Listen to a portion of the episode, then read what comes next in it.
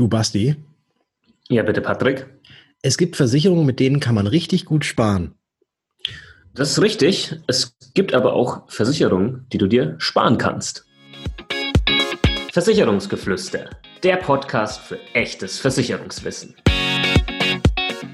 Denn wir haben einfach keine Zeit für großes Geschrei.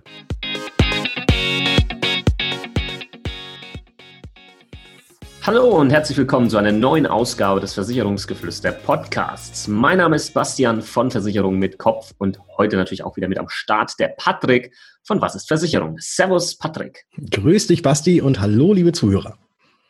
Wir möchten mit euch heute mal wieder über das Thema Versicherungen sprechen, die man sich sparen kann oder in anderen Worten Versicherungen, einfach sinnlos sind. Und dann haben wir wieder ein paar zusammengepackt. Und bevor wir einsteigen, ja, es, es gibt ja Versicherungen, äh, da glaubst du gar nicht, dass es sowas gibt. Ja, also ich, ich äh, nenne jetzt einfach mal ein paar. Hole-in-One-Versicherung, ja, äh, dass ein Golfer, wenn er dieses Hole-in-One schafft und dann entsprechend im Club diese Lokalrunde zahlen muss und äh, irgendwie diesen Champagner sich vielleicht nicht leisten kann, weil er teuer ist, würde die Versicherung die Kosten übernehmen. Ja, genauso gibt's Alien-Versicherung, also sprich Versicherung gegen Alien-Entführung oder sogar die Zombie-Apokalypse und der eine oder andere von euch weiß auch, zwei habe ich noch. Ja, zwei habe ich noch. Das mit der, also ganz kurz vielleicht noch, ne? also das mit der Alien aber auch mit der Zombie-Apokalypse, also es, gibt es wirklich. Das ist jetzt nicht irgendwie. Ja, ja das ist wirklich. Es gibt es tatsächlich äh, in Deutschland natürlich nicht, aber ich weiß, bei der Zombie-Apokalypse, äh, da kriegst du, musst du, glaube ich, 5 Dollar musst du dafür zahlen im Monat. Und äh, du kriegst sogar so einen extra Ausweis, dass du dann da auch hier, wenn was ist, dass du dann auch gegen die Untoten sozusagen versichert bist. Also das ist ja ein Schnapper. 5 Dollar ist ja ein Schnapper. Da muss, ja, mal, muss ich mal gucken. Ja, ja. Klingt, so nach, klingt nach etwas, was es in den USA geben könnte. Vier, wahrscheinlich sind es 4,99 Dollar. Wahrscheinlich. ja. Und ansonsten kannst du natürlich noch jegliche Körperteile versichern, äh, wie zum Beispiel Cristiano Ronaldo, der seine Beine hat versichern lassen oder die versichert wurden. Ähm, und der Popo von J-Lo, ja, von Jennifer Lopez, äh, hat man auch mal versichert. Und dann gibt es noch ein paar andere, ja, die ihre Finger, ihre Hände versichern lassen. Keine Ahnung, ich habe nichts dergleichen. Wie sieht es bei dir aus, Patrick? Hast du vielleicht deine, weiß ich nicht, Nase versichern lassen oder so? Nee, nee Besonders, die, Nase, die Nase ist so groß. Ähm, Risiko zu groß, ja, nicht versicherbar. Okay. Ja, das, das, geht, das geht gar nicht. Nee, äh, ich habe, nee, sol solche unsinnigen Versicherungen habe ich nicht. Und das ist ja, glaube ich, also das ist gerade hier Zombie-Apokalypse und irgendwie, dass eine normale, äh, ein normaler Mensch sich irgendwelche Körperteile äh, noch extra irgendwie absichert. Da, dagegen nicht, dass sie kaputt gehen, da hätte man vielleicht so eine Unfallversicherung oder Krankenversicherung, das ist, das ist natürlich klar, aber halt, dass die nicht mehr so aussehen und, und man dann irgendwie mehrere Millionen Euro dafür kriegt, das ist ein bisschen, also für Otto Normal, glaube ich, ein bisschen an den Haaren herbeigezogen. Aber es gibt ja auch weitere Versicherungen, die jetzt vielleicht nicht an den Haaren herbeigezogen sind, die einige im ja bereits haben und die über, oder sagen wir es mal so, über die man vielleicht mal so eher ein bisschen nachdenken könnte, ob es sich denn tatsächlich lohnt, diese Versicherung auch weiterhin zu halten oder wenn man kurz davor steht, sich die Frage zu stellen, brauche ich das denn überhaupt? Und da glaube ich, sollten wir vielleicht noch mal einen ganz kurzen Schritt zurück machen, um uns einfach mal zu überlegen, wofür sind Versicherungen eigentlich da?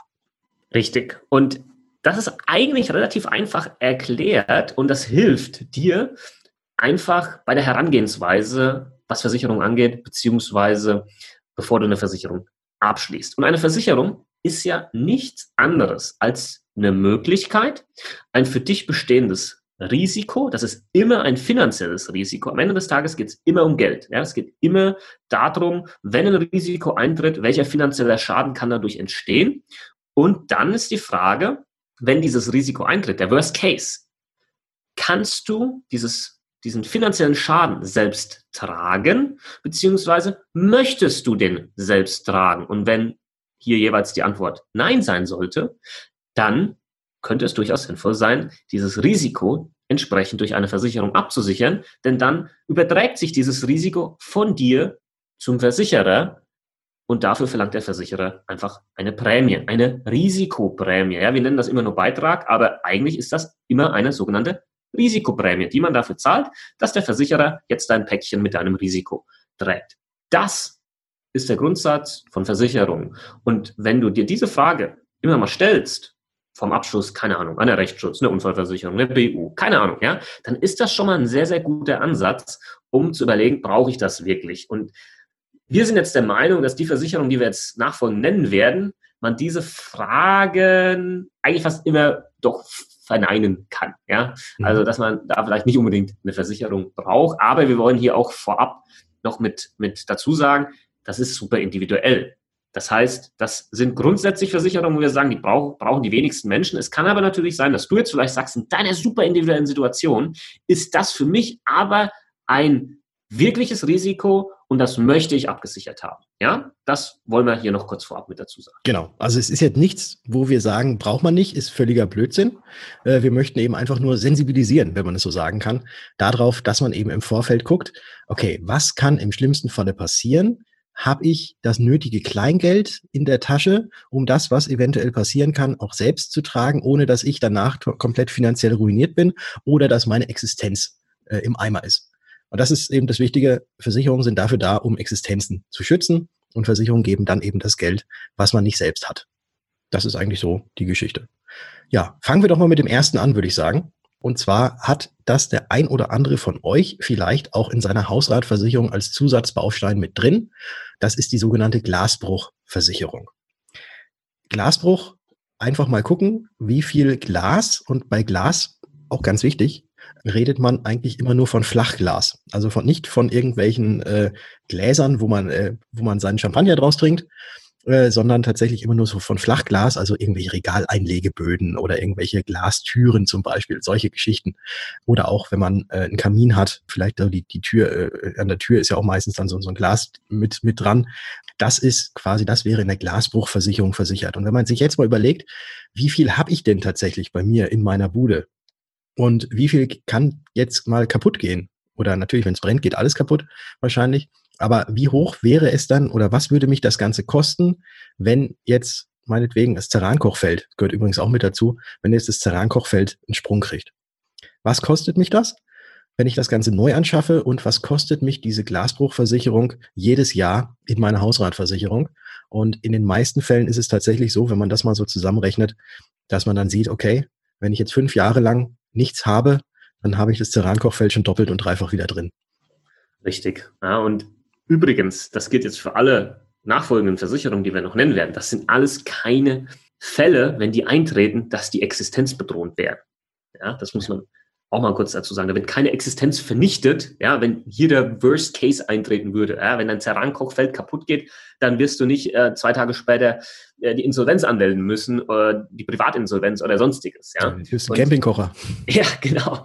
Ja, und das Gleiche gilt natürlich auch für zum Beispiel die Handyversicherung, die Smartphone-Versicherung ähm, die tatsächlich, ähm, was ich jetzt an Erfahrung gemacht habe, durchaus sich äh, einer gewissen Beliebtheit, ähm, wie sagt man, ähm, ja, ist einfach beliebt, ja, bei, bei vor allem auch jüngeren Menschen, die, äh, ja, für die ist das Smartphone irgendwo das Heiligste, was es gibt aktuell.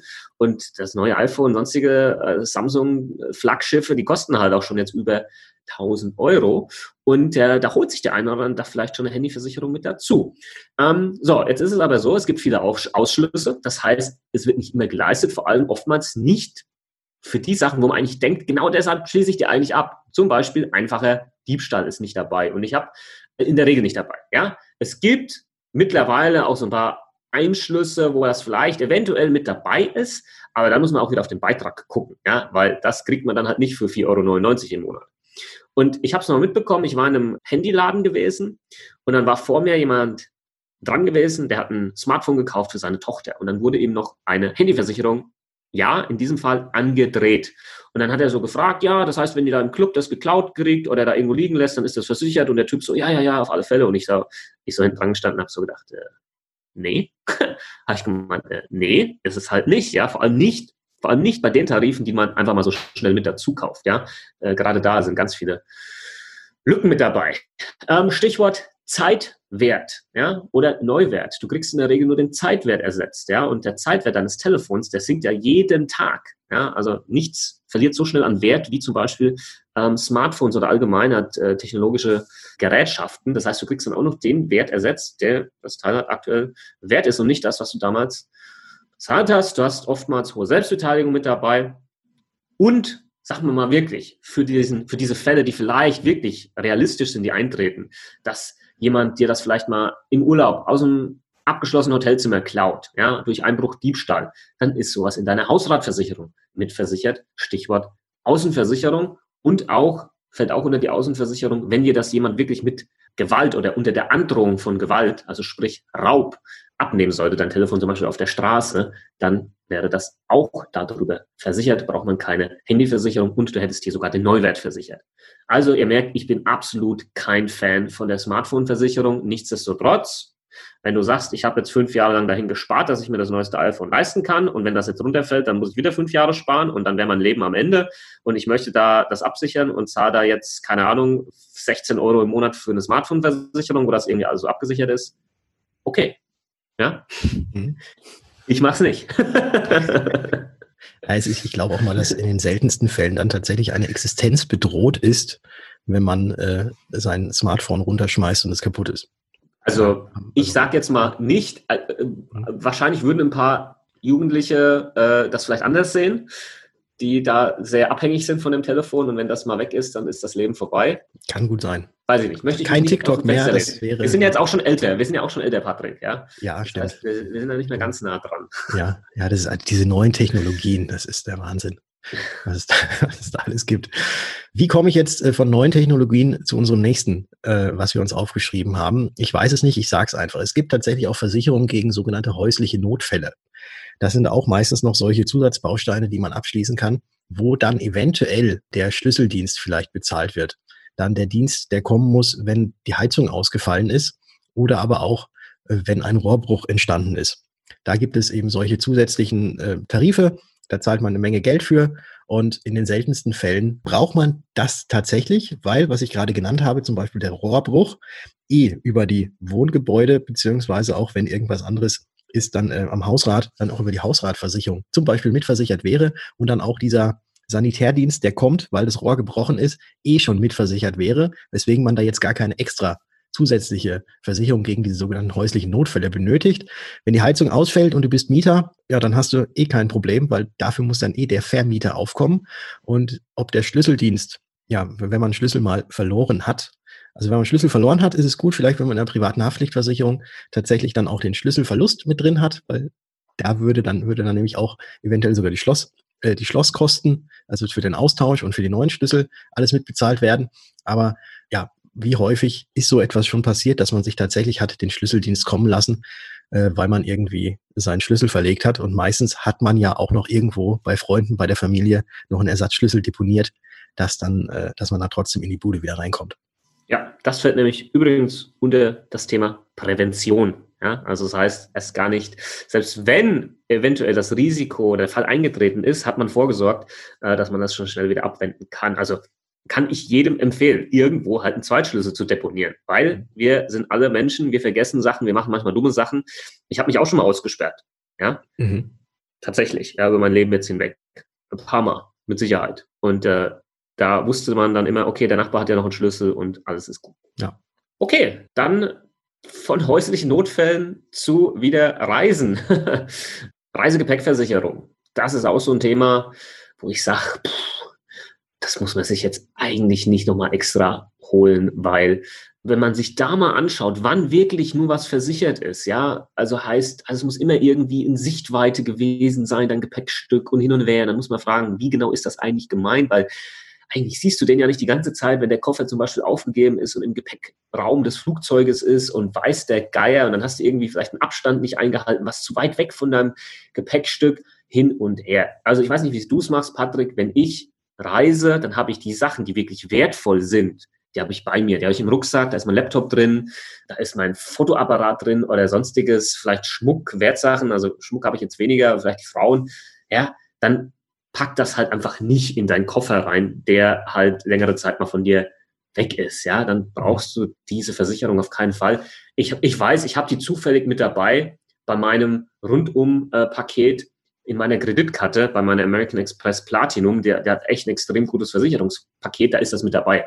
Okay, aber ich würde mir das niemals, never ever separat holen. Nee.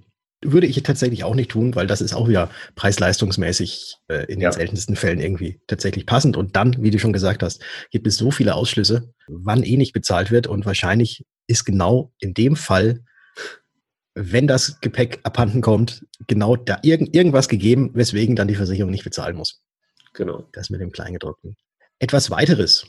Auch, ja, das ist auch, wird, wird auch gerne, gerne noch irgendwie so als Zusatz wieder dazugenommen oder eventuell sogar auch äh, separat nochmal abgeschlossen, macht allerdings auch nicht immer so viel Sinn oder ergibt nicht immer so viel Sinn. Das ist die sogenannte Insassenunfallversicherung.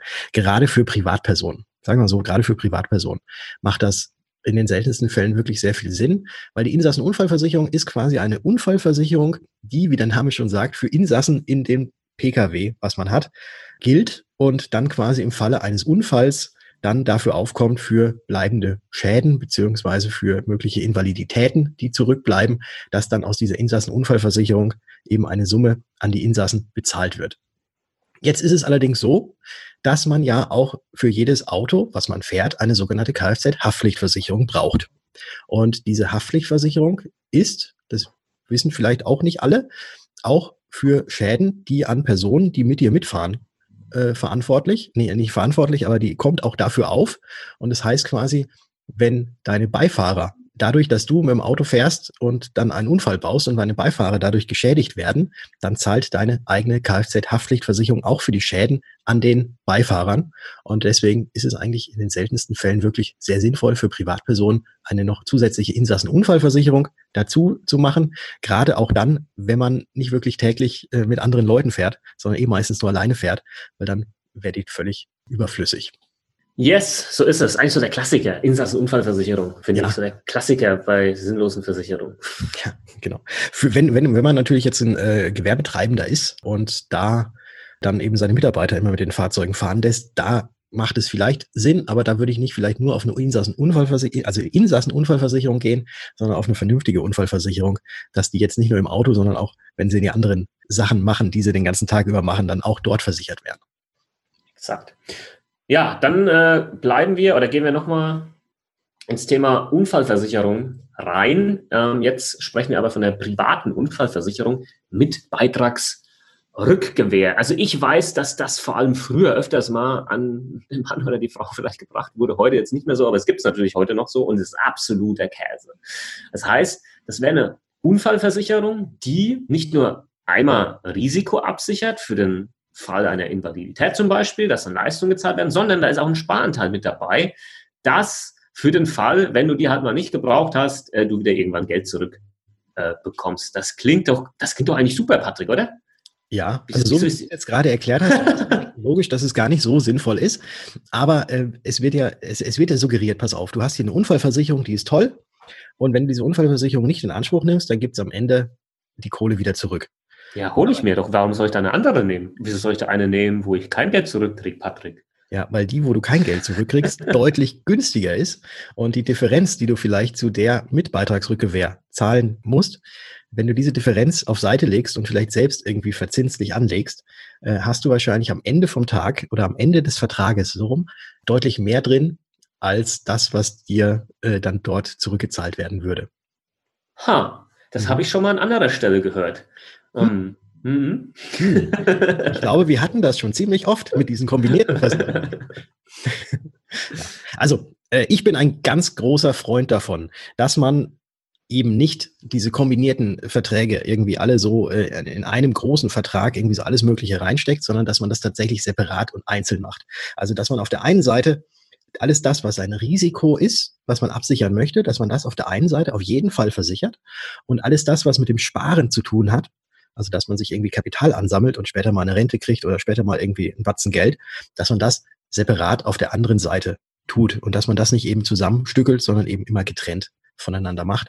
Weil wenn man das Ganze getrennt voneinander macht, ist es meistens so, dass tatsächlich beim Sparen deutlich mehr rauskommt. Und das heißt ja noch lange nicht, dass der Anbieter, der ein, der diese Risikoabsicherung extrem gut macht, dass der auch gleichzeitig der Beste ist, was das Sparen angeht. So schaut's aus, aber es klingt halt einfach so gut, ja? Ja. Das klingt, das ist, das ist aber das Gefährliche, Leute, Mhm. ja?